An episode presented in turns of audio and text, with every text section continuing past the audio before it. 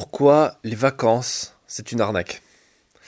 Alors, aujourd'hui dans cet épisode, je vais vous parler de, euh, comme vous l'avez vu dans le titre et dans la miniature, euh, vacances versus travail et que faire pendant l'été. Donc là, on est en juillet au moment où je tourne cet épisode, j'enregistre cet épisode, et euh, beaucoup de gens ont décidé d'arrêter de, bosser pour aller se reposer, partir en vacances.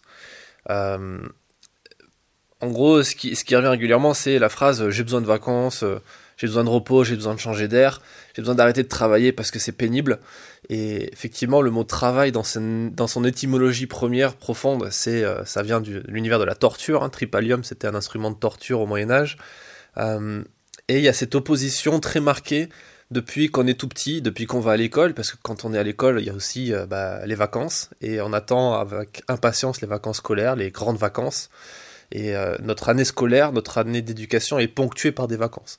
Donc c'est normal qu'on soit conditionné dès, euh, dès, le début, au final, dès notre début de notre existence, à euh, avoir ce, ce moment dur de travail et après ce moment qui est censé être heureux, où on va connaître le bonheur. après, il y a tout le marketing aussi autour de, de ça, le fait qu'on va chercher l'évasion, enfin voilà, tous ces trucs qui sont au final, il faut pas l'oublier, qui sont construits dans des bureaux, dessinés dans des c'est des plans qui sont dessinés par des gens dans des bureaux pour essayer de vendre quelque chose. Quoi. Si vous regardez un petit peu l'histoire de, la publicité, euh, si vous vous intéressez un peu à ce milieu-là, vous verrez que par exemple les campagnes de pub de Club Méditerranée, du Club Med, quand on parle de bonheur, c'est vraiment euh, c'est né dans la tête d'un publicitaire qui s'appelle euh, qui s'appelle Jacques Seguela et qui a imaginé ce concept et qui a créé ensuite l'image de marque de Club Med où en gros on va avoir le bonheur absolue si on va euh, prendre ses vacances dans ce genre de centre de vacances.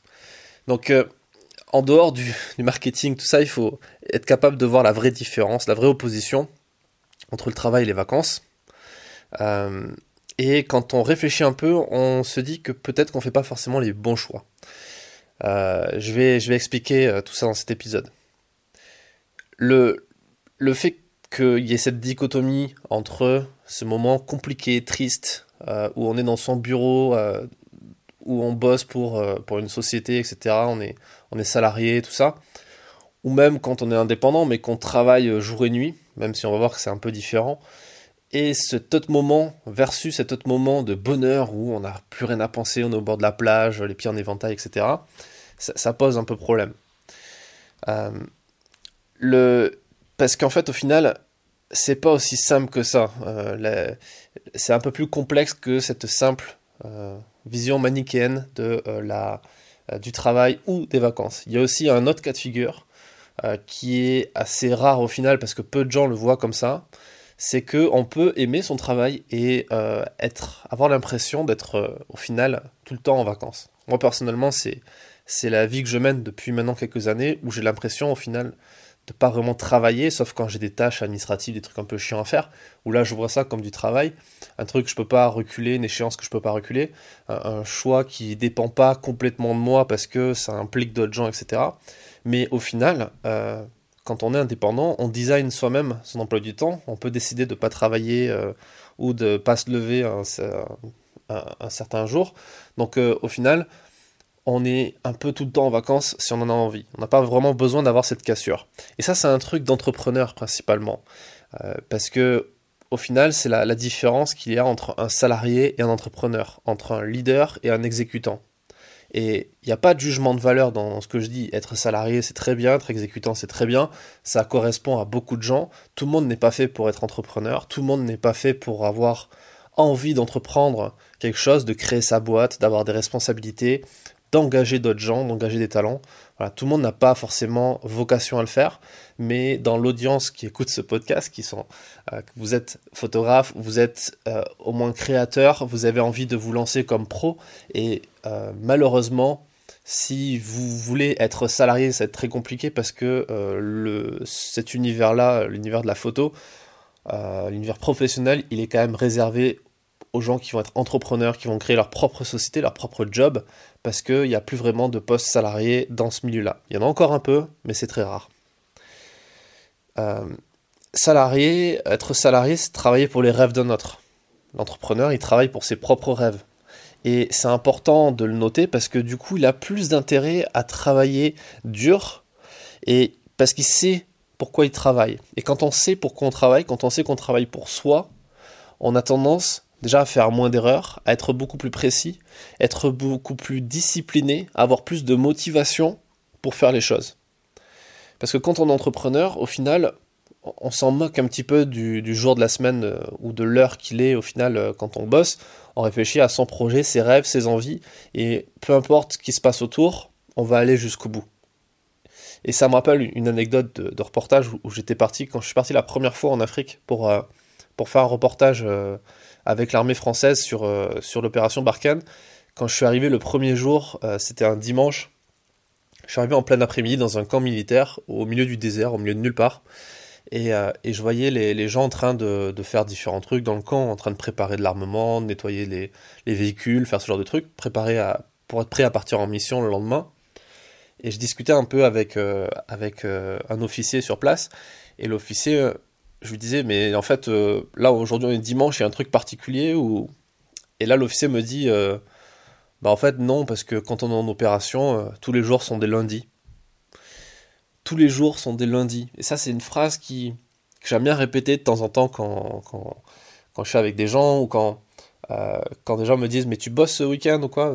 Oui, pour moi, tous les jours sont des lundis, c'est pareil en fait. C'est-à-dire que, euh, par exemple, je peux m'arrêter de bosser un lundi si je veux, ce que pourrait pas faire un salarié. Si je veux prendre ma journée, je prends ma journée. Mais sinon, le reste du temps, il n'y a pas vraiment de notion de jour. Et c'est un peu pareil, c'est ça pour un soldat qui est en opération, qui n'a pas le choix, parce que les terroristes vont pas s'arrêter d'attaquer un dimanche, quoi. Euh, c'est pas, pas ça la, la, limite, ou que ça soit le jour ou la nuit, c'est pareil en fait. Ben, quand vous êtes entrepreneur, c'est la même chose. Euh, le, par exemple, le week-end, c'est autre chose, c'est comme les vacances. Pour moi, c'est c'est la même chose, c'est un peu une arnaque, dans le sens où on va se dire, on est conditionné depuis le début à prendre des week-ends. Il faut savoir que au début du siècle dernier, ça n'existait pas les week-ends. Euh, les gens, ils bossaient euh, euh, en France, ils bossaient et à la limite, ils avaient un jour qui était, qui était disponible pour, pour aller à la messe, ce genre, ce genre de truc. Et encore que les gens quand même bossaient. Et quand vous voyagez un petit peu, quand vous sortez un petit peu de, de votre département, de votre région ou, de la France, vous allez vite voir que dans d'autres pays, euh, c'est la norme de bosser le week-end.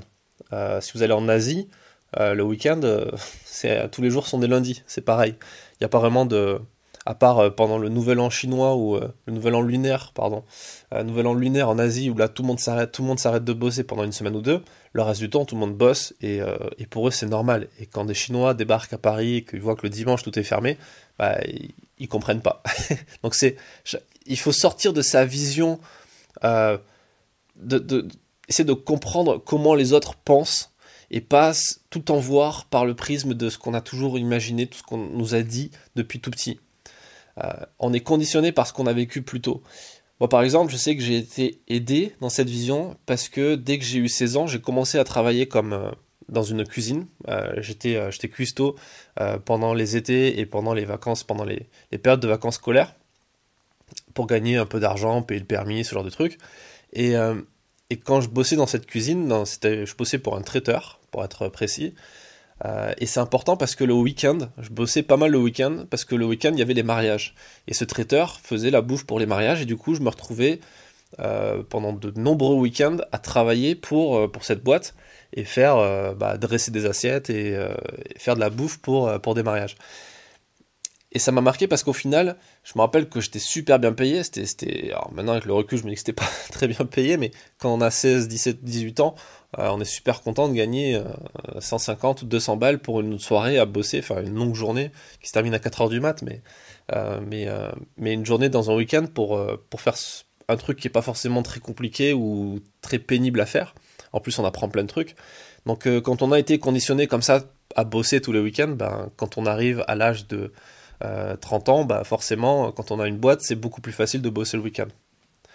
Encore une fois, c'est pas fait pour tout le monde euh, et il y a l'objection qui va arriver. Et là, peut-être que c'est le cas quand vous écoutez cet épisode, vous dites, ouais, mais t'es bien gentil, mais euh, par moment, il faut être capable de s'arrêter aussi et souffler parce qu'on n'est pas, on n'a pas une énergie dingue tout le temps, tout le temps, et puis il faut être capable de l'aménager, capable de se ménager. oui, exactement, je suis d'accord. Et pour ça, je reste persuadé qu'il n'y a pas forcément besoin de se déconnecter de tout pendant X jours ou X semaines pour être capable de recharger ses batteries. En fait, je pense même que c'est assez contre-productif.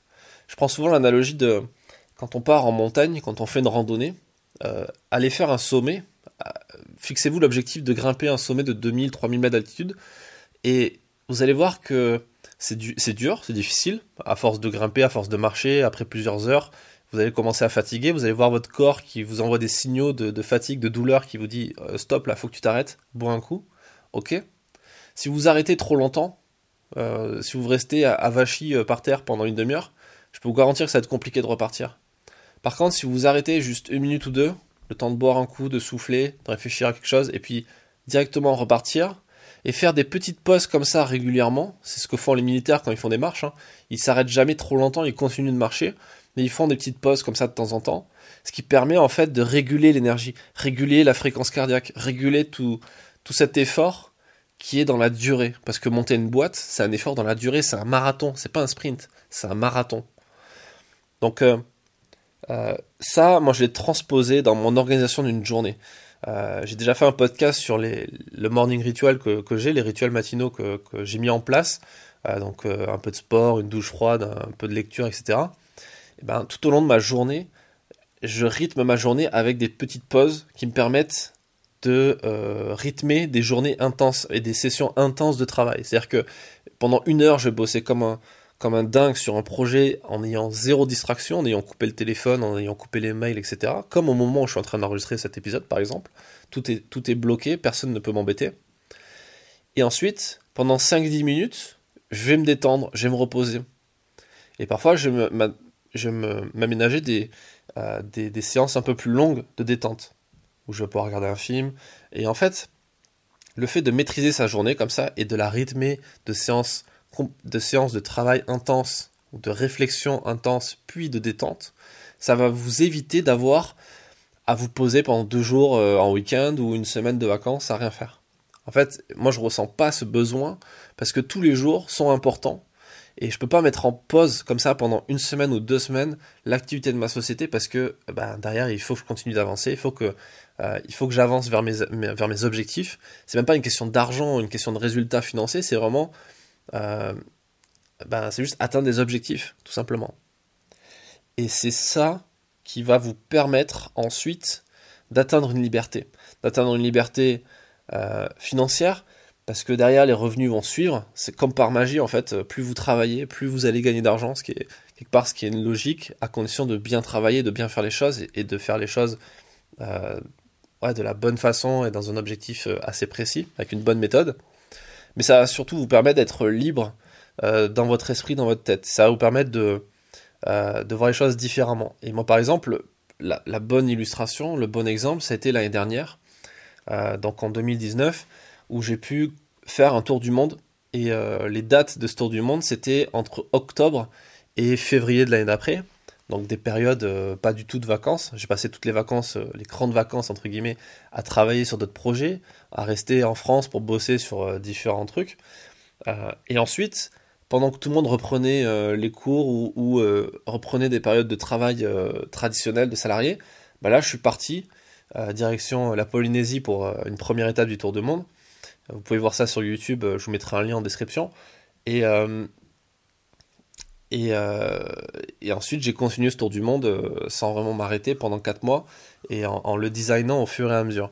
Et ça, c'est possible quand vous avez cette liberté, que vous êtes capable de, travailler sans forcément être devant, votre ordi chez vous, sans avoir quelqu'un au-dessus de vous qui vous dit Ok, maintenant tu fais ça, et puis euh, bosse comment t'arrives jusqu'à vendredi soir, et vendredi soir t'as un week-end jusqu'à lundi matin. Non, tous les jours sont des lundis. À vous de designer votre propre emploi du temps, de ménager vos efforts et de réfléchir à ce qui est bon pour vous. Euh, l'autre, euh, l'autre objection qu'on pourrait avoir sur ce, modèle-là, c'est euh, la contrainte de l'argent. Justement, dire ouais, mais attends, moi je préfère être en CDI, je préfère être salarié, toucher de l'argent tous les mois et pour, pour pouvoir faire des crèdes, etc. ça, c'est une croyance super limitante. On a déjà parlé de l'argent, de la croyance limitante de l'argent dans les podcasts, mais c'est important de, revenir dessus.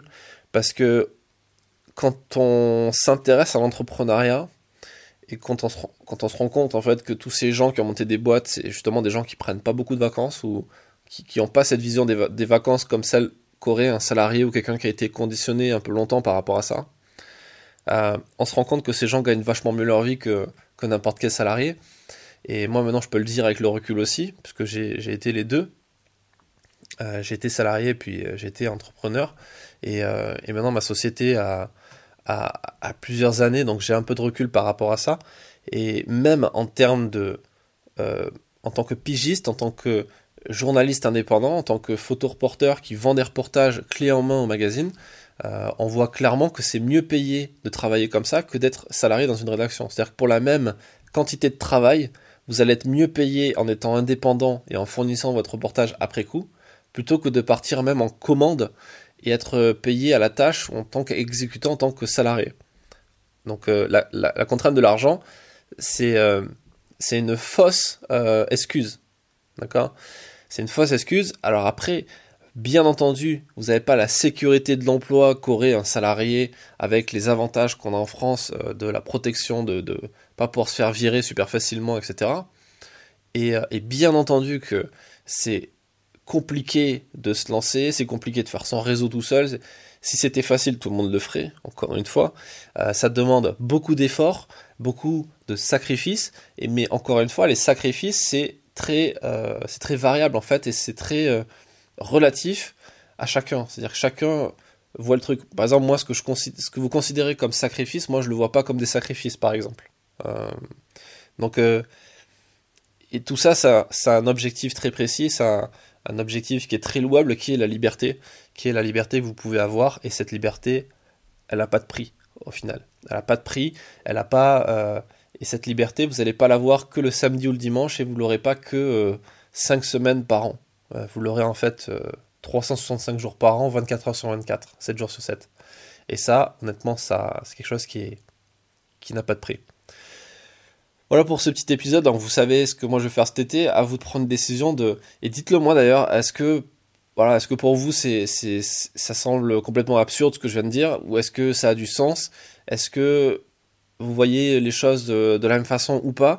Euh, Moi j'aime bien débattre de tout ça, et donc n'hésitez pas à me donner votre point de vue sur la question.